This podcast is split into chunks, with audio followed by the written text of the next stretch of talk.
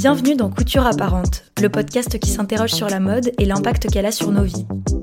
À la fois un art et une industrie, la mode soulève des questions sociales, politiques et écologiques que ce podcast aborde sans complexe. La mode et le féminisme sont-ils compatibles? Comment créer des bijoux durables? Quel est le coût d'une fabrication éthique? Est-ce que la mode discrimine les minorités? Qui sont celles et ceux qui s'engagent pour une industrie plus responsable en France?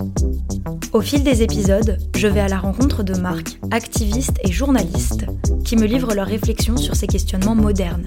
Couture apparente tente d'esquisser les contours d'une mode tournée vers le futur, une mode qui incarne une vision inclusive, engagée et responsable. Je suis Claire Roussel et aujourd'hui je reçois Elodie Verdant et Marine Braquet pour l'épisode 11 Comment créer des chaussures responsables? Déjà, dans un premier temps, pour la production de chaussures en cuir, qui est un dérivé de l'industrie de la viande, euh, on sait que la viande, ça pollue, que l'élevage des animaux est plutôt polluant. Du coup, euh, sans connaître l'origine des cuirs et des conditions de fabrication des paires, ça peut être euh, justement, je trouve, un problème face à cette industrie-là. La voix que vous venez d'entendre est celle d'Élodie Verdant, la créatrice de Chouchou Paris. Élodie a lancé cette marque de chaussures intemporelles après une carrière dans une grande maison de luxe en tant que designer knitwear. Elle a tout repris à zéro pour se consacrer à un projet durable et à taille humaine. Elle répond à mes questions sur les problèmes écologiques posés par les chaussures. Surtout si on fabrique trop de chaussures à bas coût, dont on ne connaît pas la traçabilité des cuirs, euh, ça peut vraiment être euh, un problème.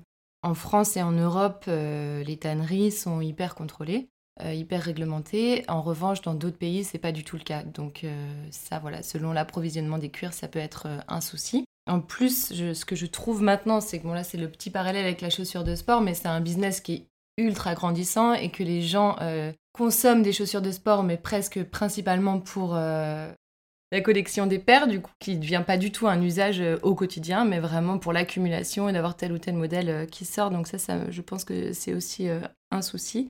Et ce que je trouve aussi, c'est le recyclage de la chaussure qui est pas encore arrivé, en tout cas dans la chaussure cuir. on recycle de plus en plus de baskets, mais pour ce qui est plutôt de la chaussure artisanale cuir, il y a tellement de composants qui rentrent en jeu dans la chaussure que c'est, euh, il en vient difficile en fin de vie de produit de pouvoir euh, pour le moment le recycler correctement. Et le tannage, ben pour reprendre juste la, le petit euh, aparté cuir, mais le tannage est quand même hyper polluant aussi, donc que ce soit un tannage minéral, donc le chrome qui est lui polluant, mais un tannage aussi végétal qui va déverser moins de produits chimiques, mais ça reste quand même voilà une industrie polluante. Ma seconde invitée, Marine Braquet, partage l'avis d'Elodie sur l'impact complexe du cuir.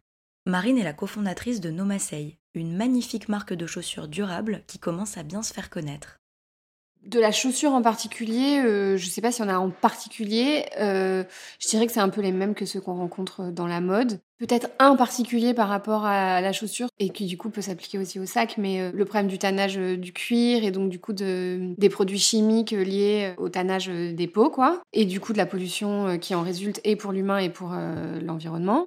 Donc ça, puisque sur le vêtement on utilise quand même moins de cuir, on va dire. Les cols, parce qu'il y a beaucoup de cols qui sont chimiques. Bon, nous, l'usine, notre usine, depuis bien, bien longtemps, bien avant qu'on les connaisse, euh, utilise des cols euh, à l'eau, euh, sans solvant, justement, pour éviter d'avoir des inhalations qui soient néfastes pour la santé.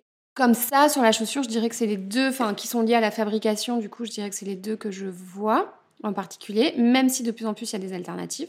Euh, notamment sur, euh, sur le cuir, euh, de plus en plus de tannage métal free, donc sans, métaux, sans métaux lourds, qui sont quand même beaucoup moins invasifs. Et un autre tannage dont il est trop tôt pour parler, mais, mais qui, si le brevet est validé, sera une vraie révolution. donc du coup, on croise les doigts. donc il y a quand même des choses qui vont dans le bon sens. En plus de ces problèmes dus à la fabrication, Marine perçoit un autre défi écologique propre à la chaussure, le traitement du produit à la fin de sa vie. Et après, je dirais peut-être un des problèmes euh, qui est euh, pour moi euh, similaire à celui qu'on peut avoir sur le vêtement, même si peut-être le vêtement c'est moins pire si on fait bien attention. Mais la chaussure, ça s'use. Une chaussure, si elle remplit sa fonction, enfin, c'est un produit qui a une vraie fonctionnalité, bah, à savoir marcher avec. c'est QFD, et du coup, ça s'use, et la fin de vie de la chaussure, c'est quelque chose qui est encore assez obscur. Nous, c'est un truc qui nous passionne. On aimerait craquer le, craquer le truc. On, réfléchit à comment. Mais c'est vrai que ça, d'un coup, du coup, d'un point de vue plus écologique plutôt que social, je dirais. Mais d'un point de vue écologique, ça, a un vrai impact. Et la seconde main de la chaussure est plus compliquée à faire que de la seconde main de vêtements parce que euh, parce qu'une chaussure, euh, si elle a été utilisée, elle se fait à un pied. Du coup, en vrai, d'un point de vue ergonomique, c'est pas très bien de, réutiliser les chaussures de quelqu'un. Hein. Euh, enfin, nous, on le voit ici, hein, on reçoit les femmes sur rendez-vous, elles ont toutes des problèmes avec leurs pieds. Toutes. Enfin, c'est comme ça. Et du coup, du dos, du bassin, du machin. Donc, il y a un vrai, une vraie logique d'ergonomie du corps aussi. Donc, la seconde main est pas évidente sur la chaussure. La fin de vie de ce produit, quoi. Mais c'est vrai qu'on essaye de d'éduquer, enfin j'aime pas trop ce mot parce que ça fait un peu genre nous on est au-dessus des autres, mais euh, d'expliquer aux, femmes que bah en fait euh, il y a une raison à avoir autant des fois un jean, on peut se dire euh, j'ai un bon jean, il est increvable, allez j'en ai deux, et en fait ça va me durer. Mais en fait des chaussures, il y a quand même une logique d'en avoir plusieurs parce que notamment on dit que une chaussure ne doit pas se mettre deux jours de suite, par exemple, parce que la matière doit respirer, il faut que l'humidité qui s'est condensée dans la chaussure euh, se sèche, enfin ce genre de choses. Et euh, il faut prendre soin de ses semelles, un bon bout, ça se change, enfin il y a plein de choses comme ça. Un cuir, ça s'entretient. Et donc on essaye d'expliquer aux femmes que bah, nos chaussures, elles ont beau être de bonne qualité, et à un moment donné, si l'usager n'en prend pas soin, euh, bah, il n'y a pas de miracle, hein, elles finiront par être foutues, quoi. Donc du coup, il y a quand même voilà, cette, cette logique-là euh, de, revenir un peu comme nos parents et nos grands-parents faisaient, euh, cirer ses pompes, ce genre de truc. Mais ça, a une vraie... Euh, ça marche en fait. Et, c'est pour ça que nous, pour les Françaises, on a un partenariat avec un cordonnier, du coup chez qui on les envoie, et avec qui on a... Enfin voilà, elles ont une réduction quand elles viennent de la part de nos Marseille, justement pour, pour expliquer et favoriser ce, ce, ce respect et cet entretien du produit. quoi.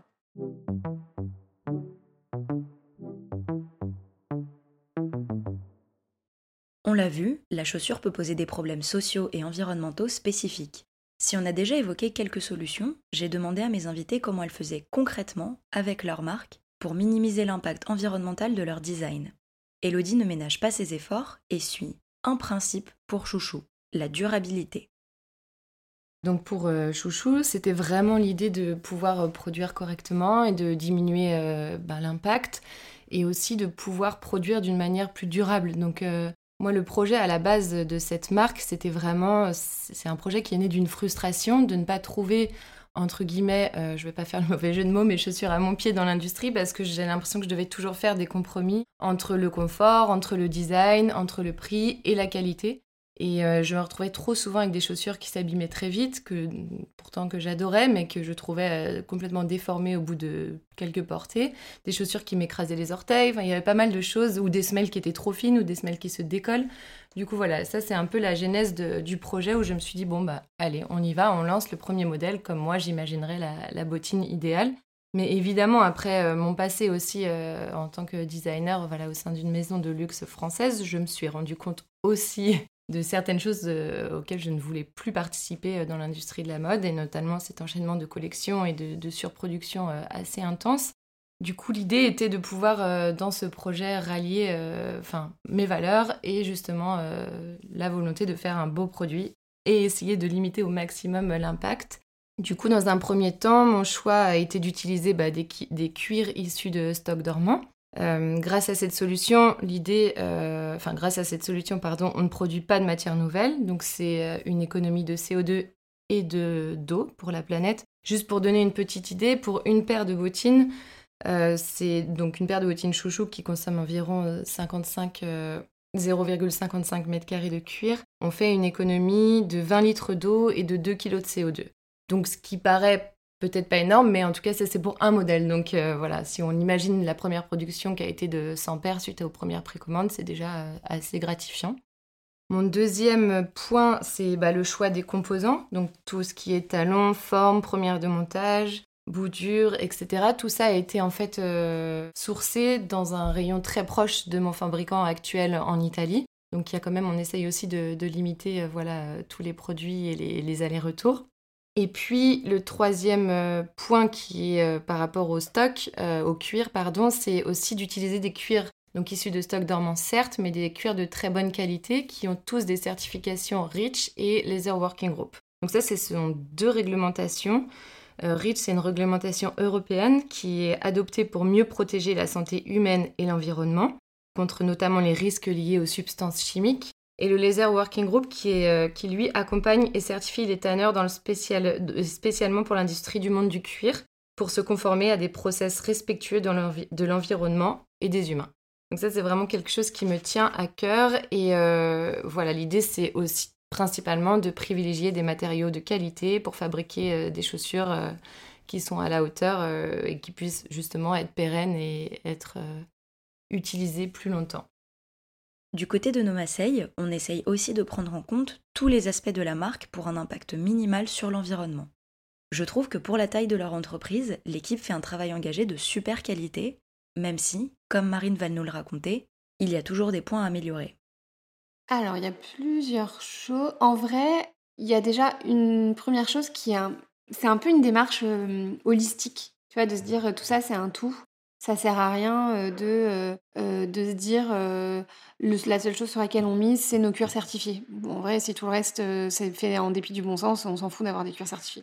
Et nous, en plus, on n'est pas du tout à la chasse à la certification. On préfère travailler avec des gens qu'on connaît bien et se dire que de toute façon, des fois, les petits fabricants, bah, ils n'ont pas forcément les moyens de se les payer, les certifications. Mais bon, bref. Donc, pour répondre à ta question, un des trucs qui, est, qui est intéressant, c'est qu'on s'est écrit une charte et qu'on l'a mise dans notre pack d'associés. Et du coup, c'est un garde-fou qui nous rappelle à l'ordre euh, souvent. Parce que l'humain est, fait de telle sorte, je trouve qu'on a tendance à très vite dévier, à se laisser embarquer dès que tu as des opportunités. Tu dis, ah, mais c'est cool, nan, c'est excitant. Puis en plus, nous, avec Paul, on est des excités de tout. On est tellement curieuses que dès qu'on nous propose un truc, on est, ah, trop bien Donc euh, voilà. Et à chaque fois, on se dit, oh là là là là là là, euh, on se cale. Donc du coup, bah, un des premiers trucs, c'est vraiment de se dire on ne sort un produit que quand il est abouti, on ne lance un proto que quand on est sûr du, dessin et que euh, on trouve qu'il y a un vrai intérêt.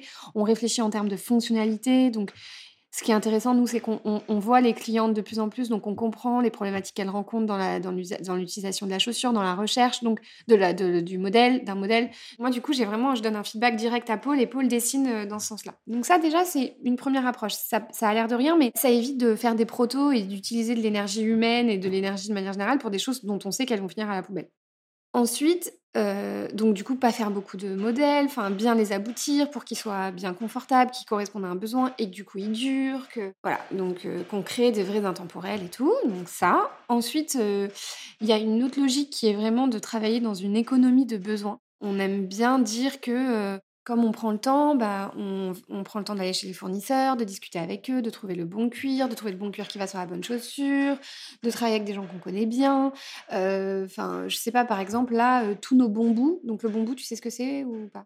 En fait, tu sais, as le talon euh, et, en dessous du talon, souvent, tu as un truc noir ou d'autres couleurs en gomme. Alors, il y en a beaucoup qui sont en plastique. Nous, on utilise de la gomme, de plus en plus de la gomme naturelle. donc, ça, c'est le bambou. Euh, ce qui permet d'amortir euh, quand tu marches.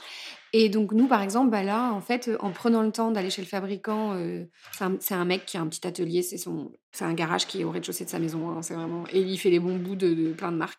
Et en fait, Paul, en allant chez lui, lui dit mais attends, je comprends pas, t'as as toutes ces chutes là, donc t'en fais quoi?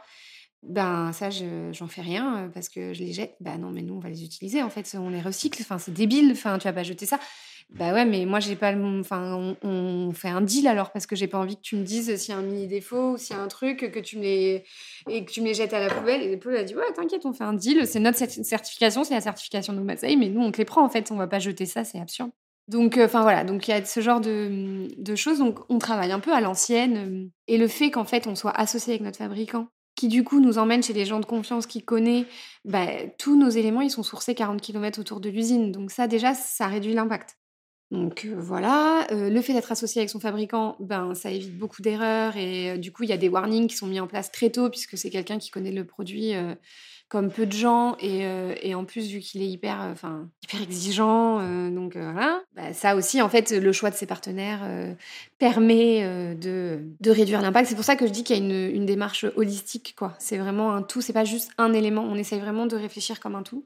Le fait de fabriquer des petites quantités toujours au début pour tester un produit et ensuite, si ça fonctionne, euh, partir sur des plus grandes quantités. Donc, du coup, de laisser vraiment la, consommatrice euh, juger euh, et nous dire si le produit rencontre sa cliente, quoi. Et je dirais après l'autre élément, mais sur lequel pour le moment nous ne sommes pas encore suffisamment, pour moi, performantes, c'est la logistique, qui est un vrai sujet et sur lequel nous devons nous améliorer et nous allons nous faire aider pour nous améliorer à partir de, la rentrée. Là, on est en train de dégager, enfin de se structurer pour dégager du temps sur de l'opérationnel justement pour, pour être plus performante là-dessus parce que bah, moi j'avoue qu'il y a des jours où ça me pose des cas de conscience quand même. Ouais, il y a des jours où je suis pas très à l'aise avec ça. Enfin, pas des jours, tout le temps, de plus en plus. Là, ça me, c'est un peu le choix cornélien de qu'est-ce que tu veux pour ta marque. Enfin, nous, il s'avère que sans qu'on le veuille, alors euh, la marque a commencé à être vendue aux États-Unis, mais c'est le problème d'un e-commerce en fait. Tu as un site, les gens te trouvent, ils, ils achètent. Bah, tu vas pas non plus refuser euh, des clientes aux US. Et du coup, tu es là, tu dis OK, mais en fait, il y a un moment donné, alors ça va, on a des taux de retour qui sont quand même très faibles pour euh, ce type de produit, mais avec une augmentation des commandes, ça va s'augmenter. Et du coup, moi, je c'est pas possible en fait. je peux pas, on peut pas en fait si on trouve des solutions, enfin, le fait est que c'est compliqué. Enfin, je veux dire, on est dans une économie qui est globalisée et je mets au défi quelconque marque que ce soit aussi éco-responsable qu'elle soit, si elle a l'ouverture d'un marché, le refuser. Enfin, je pense qu'il y en a qui le font hein, et c'est trop bien. Nous, j'avoue qu'en fait, on n'a pas vu le truc venir et on s'est un peu laissé dépasser. Et maintenant que c'est là, bah, il faut qu'on trouve des solutions, quoi, parce que c'est pas, pas, pas viable. Mine de rien, l'honnêteté de Marine n'est pas si fréquente, même dans le milieu de la mode éco-responsable. Et au final, cette transparence permet d'améliorer la marque sur plein d'aspects et de façon inattendue. Et en fait, c'est hyper intéressant parce qu'en plus, quand tu es transparent, nous, on a des clientes hein, qui nous apportent des idées de solutions. C'est trop bien parce que du coup, elles aiment la marque, elles ont envie que ça vive, elles se sentent, elles trouvent le projet euh, euh, comment dire, euh, bah, que c'est enfin, un beau projet qui correspond à leurs valeurs et tout. Et on a, enfin, ça m'est arrivé plusieurs fois, des clientes. Bah écoutez, euh, moi, si je peux vous aider d'une quelconque façon, n'hésitez pas. je, suis, je dégagerai du temps et on peut discuter. C'est trop cool, quoi. Et je pense que la démarche co-responsable vient de là aussi, de l'entraide entre les uns et les autres. Rien ne peut se faire seul dans son coin. Et du coup, il y a un truc de partage clairement qui est indispensable, je pense, on s'est clairement mis dans un tunnel. Le Covid nous a pas aidés. Euh, on s'est tous renfermés un peu sur nous-mêmes et tout. Puis on était tellement en mode, OK, il faut que ça vive, cette marque et tout, qu'on était dans le tunnel, tunnel, tunnel de Marseille. Et on a oublié un peu de sortir de notre tanière et de rencontrer d'autres entrepreneurs pour justement être dans cet échange d'idées et de, solutions. Et ça, c'est un défi. Il faut qu'on qu'on se penche sur la question. quoi.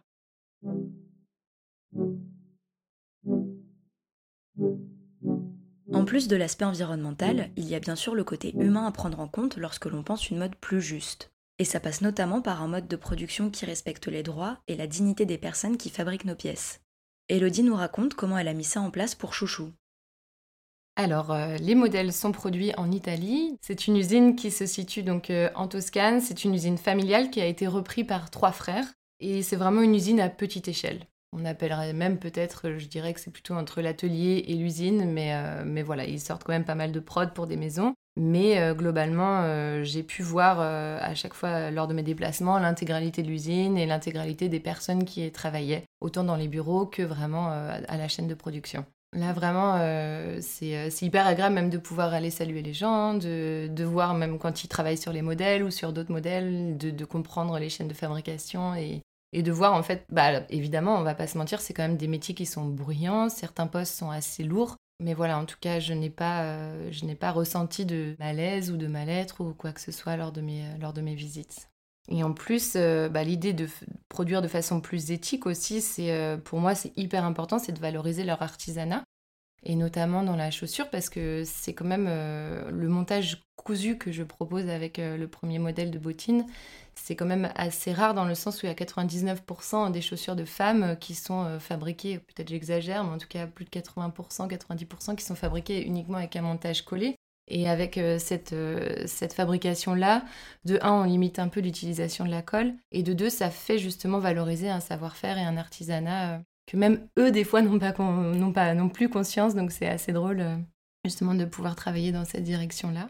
Ça ajoute un style, mais c'est vrai qu'il faut, il faut le savoir et j'essaie beaucoup de communiquer là-dessus et de, le dire que c'est pas uniquement une piqûre décorative qu'on voit sur le pourtour de la semelle et c'est vraiment un montage qui est cousu. Et du coup, ce qui est assez chouette, c'est que euh, le montage cousu est sur le devant et qu'ensuite, avec le décroché du talon, ça s'arrête. Du coup, c'est aussi vraiment quelque chose qui est assez artisanal. Comme l'explique Elodie, il est hyper important que les marques connaissent précisément leurs usines et les aient déjà visitées. Malheureusement, ça n'est quasiment jamais le cas dans l'industrie.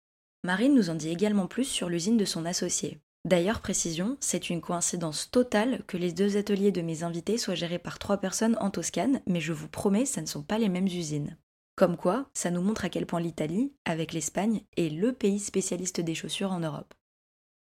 Bah, c'est le fait de travailler avec une usine qui, avant de nous connaître, avait déjà mis en place de toute façon euh, des euh, pratiques euh, et sociales et éco-responsables. Donc sociales d'un point de vue notamment du traitement des salariés et de leur, de, leur rémunération, puisque tu as un salaire minimum en Italie comme partout. Et lui, en fait, a pris la décision de les rémunérer bien au-dessus du salaire minimum et au-dessus du salaire minimum de ce type de métier. Donc en fait, il y a une certification qui met à jour régulièrement. Nous, il nous la transmet, donc on sait exactement comment sont traités les, salariés. Et puis bah, d'ailleurs, en fait, il n'y a pas de secret quand tu vois que tu as des gens qui travaillent dans cette usine depuis 15 ans et qui restent. Enfin, je pense que c'est un des meilleurs indicateurs. Et qui ont la, banane. Et après, en fait, l'usine, encore une fois, bien avant de nous connaître, avait un projet donc, qui a été euh, complètement euh, retardé du fait du Covid, mais qui euh, ouvrira là en septembre et qui est une usine complètement repensée avec tout un système de récupération des eaux de pluie pour chauffer en hiver et pour climatiser en été, parce que la Toscane, on a un vrai problème de réchauffement climatique malheureusement. donc un vrai système enfin, voilà, d'énergie euh, photovoltaïque, de euh, système d'irrigation euh, des sols et de tout, de plein de panneaux végétaux pour rafraîchir l'immeuble parle justement de tout ce système de récupération des eaux de pluie. Enfin, il y a plein de trucs, je m'en souviens plus, mais il y a tout un détail qui avait été fait par l'architecte et c'est passionnant. Donc ils sont trois associés aujourd'hui. Ils ont 45 ans, deux frères et un autre homme. Et c'est les deux papas de ces trois garçons qui avait créé l'usine. À l'époque, en fait, tu avais des modélistes en Italie, donc des gens vraiment qui travaillaient le modèle, et les marques, euh, genre Chanel, nana, envoyaient leurs modèles, et les modélistes faisaient les modèles, et ensuite c'était développé, industrialisé, ce genre de choses. Mais tu n'avais pas vraiment de structure d'usine comme il y a aujourd'hui.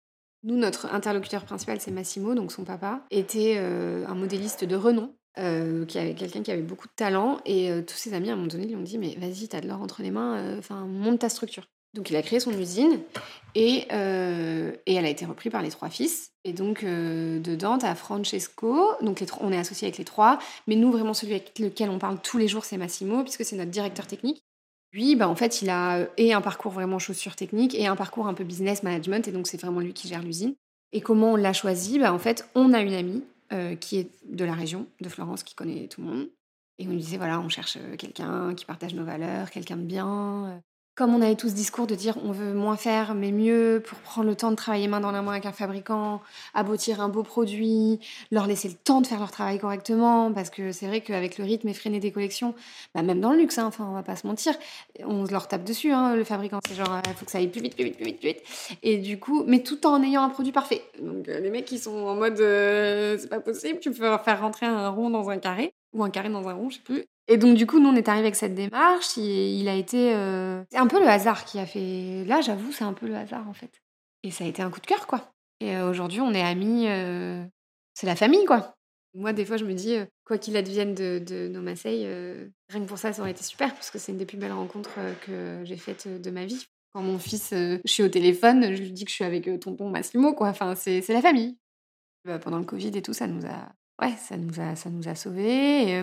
c'est vrai que là-dessus, pour nos Marseille, on a de la chance parce qu'en fait, il y a quelque chose de très organique au niveau des relations humaines qui s'opèrent et, on fait des très belles rencontres. Et du coup, Enfin voilà, on a un bureau de presse et du coup pendant le Covid, ils étaient à, ok comment on peut aider l'usine, ils fabriquent des masques, mais on va parler de ça dans la presse, comme ça ils vont avoir de la visibilité dans la presse et du coup bah, l'usine s'est retrouvée sur le devant de la scène. Du coup les ouvriers étaient hyper touchés parce qu'ils traversaient une période hyper dure, mais en fait du coup ils disaient ok c'est utile, on parle de, enfin je sais pas et du coup il y a toute cette ouais je sais pas c'est cool quoi.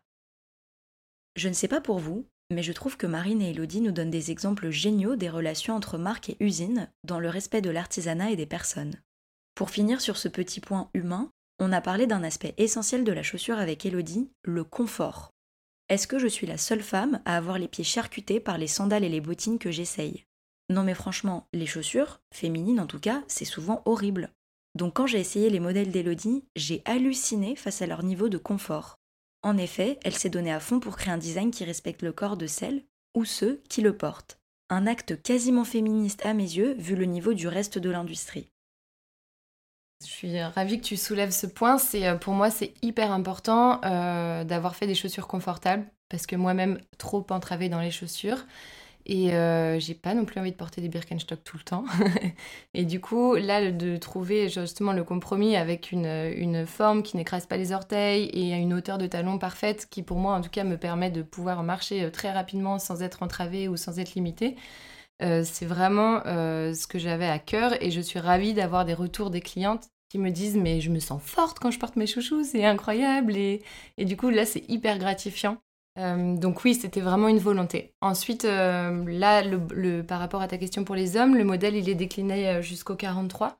Donc il y a certains hommes qui, qui les portent et qui, eux, n'ont pas du tout la même connaissance enfin, voilà, d'être entravés, en tout cas comme nous, potentiellement pas autant, en tout cas pas avec des talons. Et pour le moment, tout le monde était en tout cas ravi. Voilà.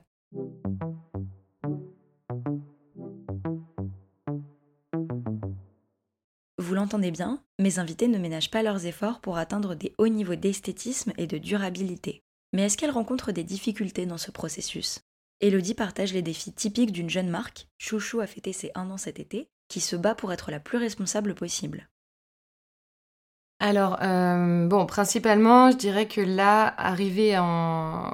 pas forcément à la fin, mais en cours de production, c'était vraiment le prix, le premier obstacle, parce que bien produire, ça coûte cher et que dans mon idée de départ et ma gamme de prix, je ne souhaitais pas dépasser euh, les 350 euros, voire 380, et que là, je me retrouve quand même avec un produit autour des 400, 450 euros. Simplement, donc ça, c'était vraiment mon premier obstacle parce que comme les matériaux sont de qualité, comme la fabrication est artisanale, bah c'est un petit peu l'enjeu. Et comme on veut faire, enfin, mon souhait était de fabriquer sur précommande avec des quantités très raisonnées, évidemment, ça augmente euh, les prix euh, auprès du fabricant. Donc ça, c'est un premier obstacle. Le deuxième, c'est aussi notamment, comme tu l'as dit, comme tu me l'as demandé, à la recherche euh, des premiers fabricants parce que c'est pas c'est pas simple de se lancer et d'avoir des minimums, euh, enfin de trouver des, fabricants qui acceptent de faire des petites quantités. Donc là, j'ai eu beaucoup de chance, même si maintenant euh, c'est plus trop le cas parce qu'ils augmentent les minimums de production. Mais ça, ça peut être aussi un frein évidemment à ce que des industriels soient ok pour soutenir des nouveaux projets, de croire au projet, de se dire que potentiellement ça peut grandir et aussi de se challenger là-dessus. Et aussi par rapport vraiment à l'aspect purement pratique pour les stocks dormants, ça c'est aussi un problème de... C'est pas toujours évident de trouver les quantités suffisantes qui matchent euh, avec les minimums de production de l'usine justement. Parce que j'adorais me dire, bah ok, je vais prendre euh, cette vingtaine de pots là que je trouve, encore ça c'est dans le cas où il y a pas mal de pots, et on en fait tant de paires, et puis après, il y a un autre petit, euh, tiens, un jaune ou un rose ou un violet que j'aime, j'aimerais faire une petite capsule. Mais tout ça, c'est très compliqué parce que l'usine, voilà, à mon échelle, ne peut pas encore travailler de cette manière-là. Après, effectivement, il y a aussi juste une... Bah, pour eux, c'est aussi quand même une grosse contrainte de programmer des machines. Surtout dans la chaussure, c'est quand même pas rien d'avoir toute une chaîne de production qui soit mise au point pour euh, peu de paires. Mais je suis d'accord, il faudrait, il y a plus d'ateliers qui devraient peut-être se pencher vers euh, les nouvelles marques ou, euh, ou, essayer de développer des nouvelles, euh, des nouvelles manières de faire. Pour Marine, chez Nomaseil, les obstacles sont différents, notamment car la marque a été fondée depuis plus longtemps et en est donc à un autre stade de développement. D'ailleurs, leurs designs ont été portés par des personnalités comme les sœurs Hadid, Kristen Stewart ou encore Nicole Kidman. Ouais, c'est un peu la classe. Et malgré ce succès, tout n'est pas simple. Bah, en fait, les soucis, sont pas trop sur le produit, nous. C'est la partie la plus facile, je dirais, pour nous, même si ça ne l'est pas, parce que c'est beaucoup de travail et que, et que des fois, on a des petits loupés de mise au point, de prod, donc du coup, de chaussons qui est pas top, donc euh, de clientes un peu déçues et tout. Mais encore une fois, vu qu'on est hyper proche, euh, enfin, on est dans un truc hyper organique, on, rectifie assez le tir. Sur le produit, honnêtement, ça va. C'est vraiment notre métier à toutes les deux, enfin, et à tous les trois, du coup, avec Massimo. C'est plus ce que je disais, ce genre de truc de OK, comment on mesure notre empreinte carbone, euh, la logistique, putain, on n'avait pas vu le truc venir, euh, comment on se retrouve à, faire en sorte d'avoir un truc qui tient la route et qui euh, minimise son empreinte. Les obstacles, ils sont plus sur des choses qui ne sont pas mon métier, à savoir, bah, enfin, notre métier, la com. C'est pas notre métier, à Paul et à moi. on n'avait pas de business plan quand on a lancé nos Massailles, on avait un joli produit. Mais non, mais en fait, on sait pas faire. Enfin, nous, on fait du produit, quoi. Moi, j'étais chef de produit responsable de co. Paul, elle, elle est designer depuis 25 ans. Alors c'est notre force, hein, parce qu'aujourd'hui le produit il est nickel chrome, euh, voilà. D'un point de vue créatif, il est trop créatif. Euh, mais bon, c'est vrai que des fois, on se dit, mais attends, on est quand même des, illuminés, quoi. On a lancé ce truc-là, on avait réfléchi à rien, à part notre produit. On avait. Alors, oui, tout le truc éco-responsable au niveau du produit, on l'avait, mais oui, le truc de se dire, on fait des petites quantités, nan, nan, nan, mais, mais c'est vrai que hum, on n'est pas. Moi, je trouve que notre plus gros obstacle, si je peux dire, c'est le discours marketing qui est encore pas bien rodé par rapport à d'autres marques où c'est genre au cordeau. Donc là, tu es là, tu dis, ok, ça se voit qu'on n'a pas fait une école de commerce et qu'on n'a pas appris tous les, tous les tricks. Mais euh, voilà, parce que as, c'est genre, euh, là, tu dis, mais oui, je comprends les biais cognitifs, les machins, les trucs, ils ont tout verrouillé, c'est genre trop malin. Nous, pas du tout. Et donc, je dirais que ça, et, euh, et oui, et les, gros sujets vraiment de fond, euh, où euh, clairement, là, aujourd'hui, bah, il faut se faire aider, quoi. Enfin, mesurer son empreinte carbone, bah, tu prends un consultant, parce que moi, toute seule, je sais pas le faire, je sais pas par quel bout le prendre, et, et comment gérer la logistique, bah ouais, je sais pas, j'ai besoin de quelqu'un qui m'aide, quoi. Donc, c'est plus ça, je dirais.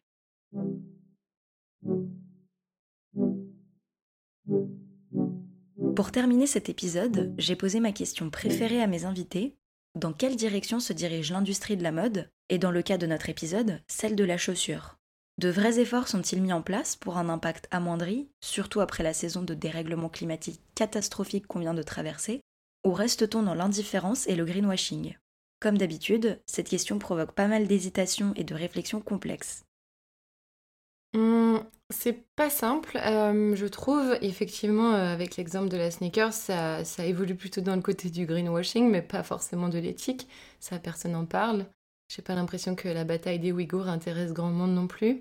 Après, je, évidemment, on sent, en tout cas, parce que moi, je suis aussi un peu immergée dans ce domaine-là maintenant, et je, vois toutes les initiatives, et j'ai l'impression aussi que mon Instagram n'est que autour de, des nouvelles initiatives positives dans ce domaine-là, donc j'aurais envie de te dire oui. Après, je pense que dans la réalité, euh, par rapport à notre niche, euh, c'est absolument rien, c'est très peu. Donc ça, c'est... Moi, je vois de plus en plus de marques qui se créent, qui ont envie de bien faire, de, penser à un monde meilleur, sans, être trop bateau, mais voilà, de, produire bien. Et beaucoup de médias indépendants qui prennent ben, le sujet à cœur en en informant les gens, tout comme tu le fais aussi. Mais euh, je pense que pour le moment, c'est pas nécessaire, c'est pas suffisant. Absolument pas suffisant. Et j'ai l'impression qu'il faut que le comportement des acheteurs aussi évolue, qu'on accepte de consommer moins mais mieux, et qu'on revienne à comprendre euh, bah voilà, le, réel prix d'un produit, qu'on comprenne la fabrication, et ça passe par, en tout cas je pense, euh, le fait de continuer d'informer, d'éduquer les gens et les enfants. Et voilà, je, crois aux nouvelles initiatives et au renforcement des initiatives existantes. Et je pense aussi notamment que de se tourner vers l'upcycling, euh, même que ce soit pas juste l'utilisation de, de, matières issues de stocks dormants, mais que ce soit aussi, par exemple, des grandes enseignes qui ont des stocks à n'en plus finir, comment on peut revaloriser ça, euh, la seconde main, et puis peut-être euh, probablement la location qui va être de plus en plus présente. Pour les chaussures un peu compliquées encore, mais ce serait quelque chose de très chouette à mettre en place. Marine a aussi du mal à voir où se dirige l'industrie, mais elle évoque deux éléments qui me paraissent essentiels. Primo, la prise en compte des différences de privilèges sociaux et économiques des consommatrices, histoire de ne pas tomber dans un activisme classiste et excluant. Deuxio, la responsabilisation des géants du luxe, qui ne font majoritairement aucun réel effort pour améliorer leur impact, malgré leur niveau d'influence stratosphérique. Bah, c'est un peu compliqué parce que je pense qu'il faut. Tu vois, tu parlais tout à l'heure de colonialisme dans la mode, mais il faut pas oublier aussi que nous, nos considérations, c'est quand même des considérations de trentenaires. Enfin, je sais pas quel âge tu as, mais. 23 ans. 23 ans, ok. Mais euh, de classe moyenne supérieure, blanche, euh, qui a le luxe euh, de se poser ce genre de questions sur la mode éco-responsable, qui a déjà processé tout un truc au, au, niveau de sa consommation et qui, du coup, bah, en fait, aspire peut-être à des choses un peu plus éco, machin, nan, parce que d'une certaine façon, on est déjà passé par plein d'étapes de validation d'un statut social.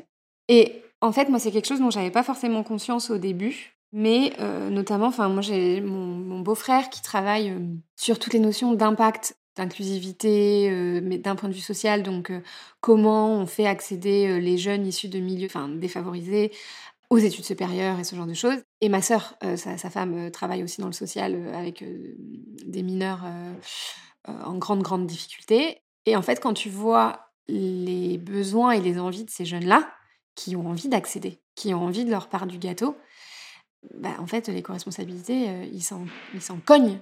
Mais en fait, on les comprend. parce qu'ils sont pas au même seuil de maturité en termes de consommation que nous.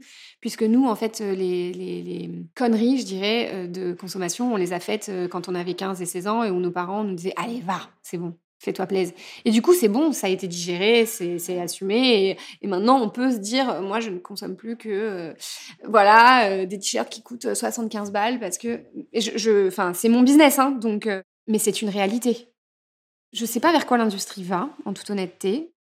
Mais je pense que, en tout cas, il, faut trouver un moyen euh, que ce discours ne soit pas seulement celui euh, de classe euh, blanche favorisée. voilà. Et il faut trouver un moyen de le rendre cool et accessible et pas clivant, en fait. Parce que moi, des fois, je trouve qu'il y a un côté un peu clivant. Mais même chez nous, nous, des fois, on se dit, mais putain, mais en fait, on est dans notre bubule, quoi.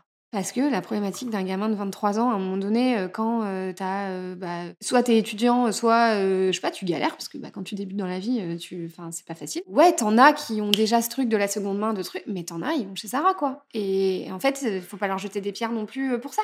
Ils ont envie de s'habiller, ils ont envie d'avoir la sape, ils ont envie d'avoir le swag, et, et il y a un moyen de l'avoir, c'est chez ces marques-là. Parce qu'on va pas se mentir, c'est quand même cool ce qu'ils font d'un point de vue look, quoi. Donc euh, du coup, euh, il faut trouver le moyen à un moment donné de combler ce, gap.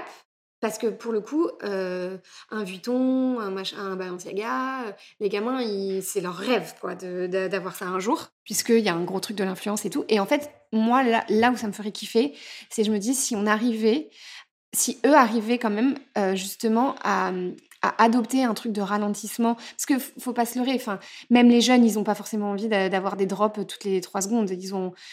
Ouais, enfin, ils n'ont pas le temps de le processer. Euh, ce qu'ils veulent, c'est le produit trop cool. Et je pense que justement, euh, les éditions limitées, enfin, ce genre de choses fonctionnent hyper bien. Genre en mode, on en a produit, je dis n'importe quoi, à 5000 pendant le monde. C'est 5000 et 5000. Et quand il n'y en a plus, il n'y en a plus. Il y a une désirabilité de ouf. Et je pense qu'il faut que ça vienne d'eux parce que c'est eux qui font rêver les, gosses et c'est eux la prochaine, euh, les gosses, la prochaine génération de consommateurs. Et du coup, il faut qu'ils arrivent à rendre ça, tout ça hyper cool et hyper euh, fashion. Enfin, tu vois ce que je veux dire? Voilà, je trouve qu'il faut qu'on arrive à faire un truc comme ça, quoi. Et, euh, et là, pour moi, l'industrie irait dans le bon sens. Et du coup, à faire tout un travail avec l'influence. Ça, ce serait canon. je sais pas, moi je me dis des Lena situations, des trucs comme ça. quand elle est invitée par Dior et tout, je sais pas, faire des trucs où, tu as un statement, mais du coup qui est suivi derrière. Parce qu'en fait, c'est elle que, les gamins regardent. Et c'est elle, euh, enfin, c'est eux la future génération de consommateurs. Voilà, donc moi je trouve que c'est là-dedans qu'il faut qu'il faudrait que ça aille. Là, ce serait vraiment. Là, tu dirais, ok, cool.